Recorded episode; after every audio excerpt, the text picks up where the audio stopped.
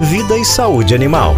Hoje é dia de vida e saúde animal e a gente sabe que durante esse mês de férias é comum, né, que as pessoas estejam viajando e os tutores dos pets, quando não podem é, deixá-lo com alguém, acabam levando os pets para essa viagem, né? O que exige alguns cuidados para que o pet também possa aproveitar juntamente com seu dono esse período de férias.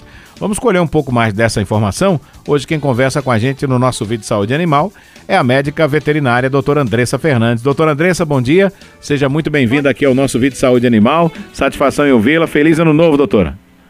Feliz ano novo, bom dia, tudo bem? Tudo bem, doutora. É, sou aqui da clínica, né, Planeta Animal, e é um prazer estar falando com vocês e poder ajudar a elucidar algumas dúvidas. Muito bem, vamos começar aqui é, falando dos principais cuidados que o tutor tem que ter quando ele deseja levar esse pet para viajar. Certo. Eu separei aqui, alguns pontos importantes, tá? Primeiramente, é importante a gente ter muito cuidado com os horários de passeios. Os dias estão muito quentes, o verão cada dia está com temperaturas mais altas e é importante a gente dar preferência a horários onde o sol esteja mais brando, a temperatura esteja mais amena, tá? Lembrando que os cães eles estão mais perto do chão do que nós humanos, então o risco de insolação também é maior. A gente precisa ter sempre à disposição bastante água fresca e limpa para o nosso animal, tá? É, viajar também em horários com a temperatura mais amena, para evitar intercorrências durante o, o processo de viagem. É, gatos também, muita gente leva cães para as praias, mas também muitos tutores gostariam de levar seus gatos. É, porém, como eles são animais mais territorialistas, é importante também a gente tomar cuidado na hora da viagem, é, separar a caixinha de transporte que seja de maior tamanho, que ele possa ser suficiente, tanto para ele ficar em pé, quanto se, é, se movimentar um pouco lá dentro, lá dentro, tá? Lembrando que em viagens de carro, os pets não podem ficar no colo, não podem ficar soltos no veículo, para evitar multas, tá bom?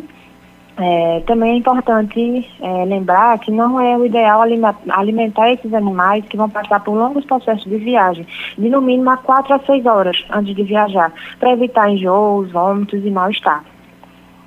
Ô, ô, doutora Andressa, é importante antes dessa viagem, por exemplo, levar o, o animal veterinário para fazer um check-upzinho para saber como é que está a situação dele para poder viajar?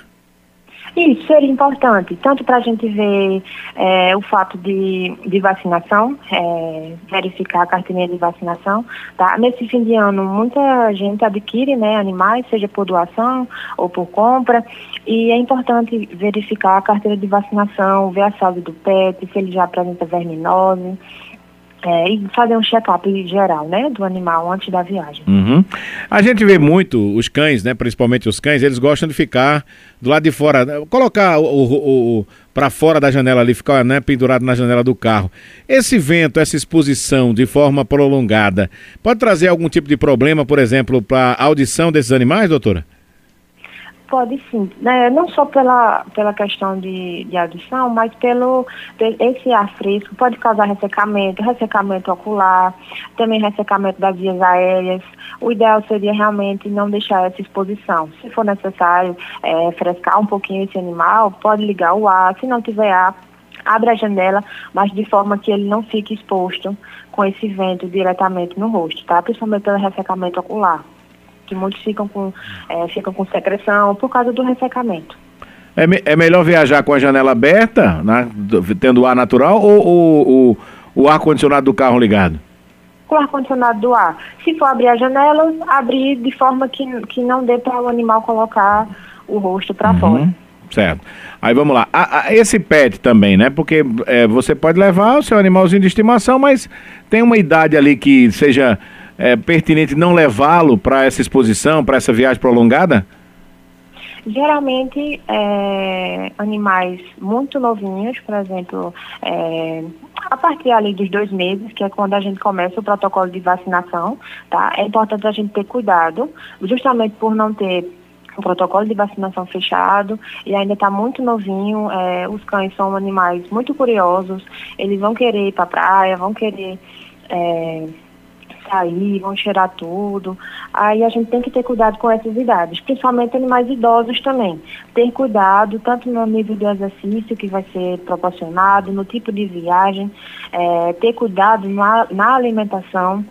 É, não fazer mudanças é, abruptas nessa alimentação, ter cuidado com o que vai ser fornecido, muita gente é, é um encontro né, das famílias nas férias, é, muita gente quer fornecer alimentos que não são da dieta do animal. A gente tem que ter cuidado também, principalmente filhotes e idosos. Uhum.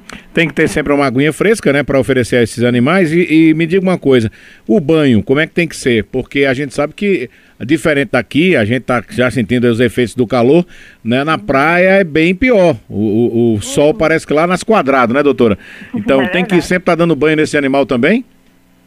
É, a, a, em relação ao banho, a gente tem que, tem que ter cuidado.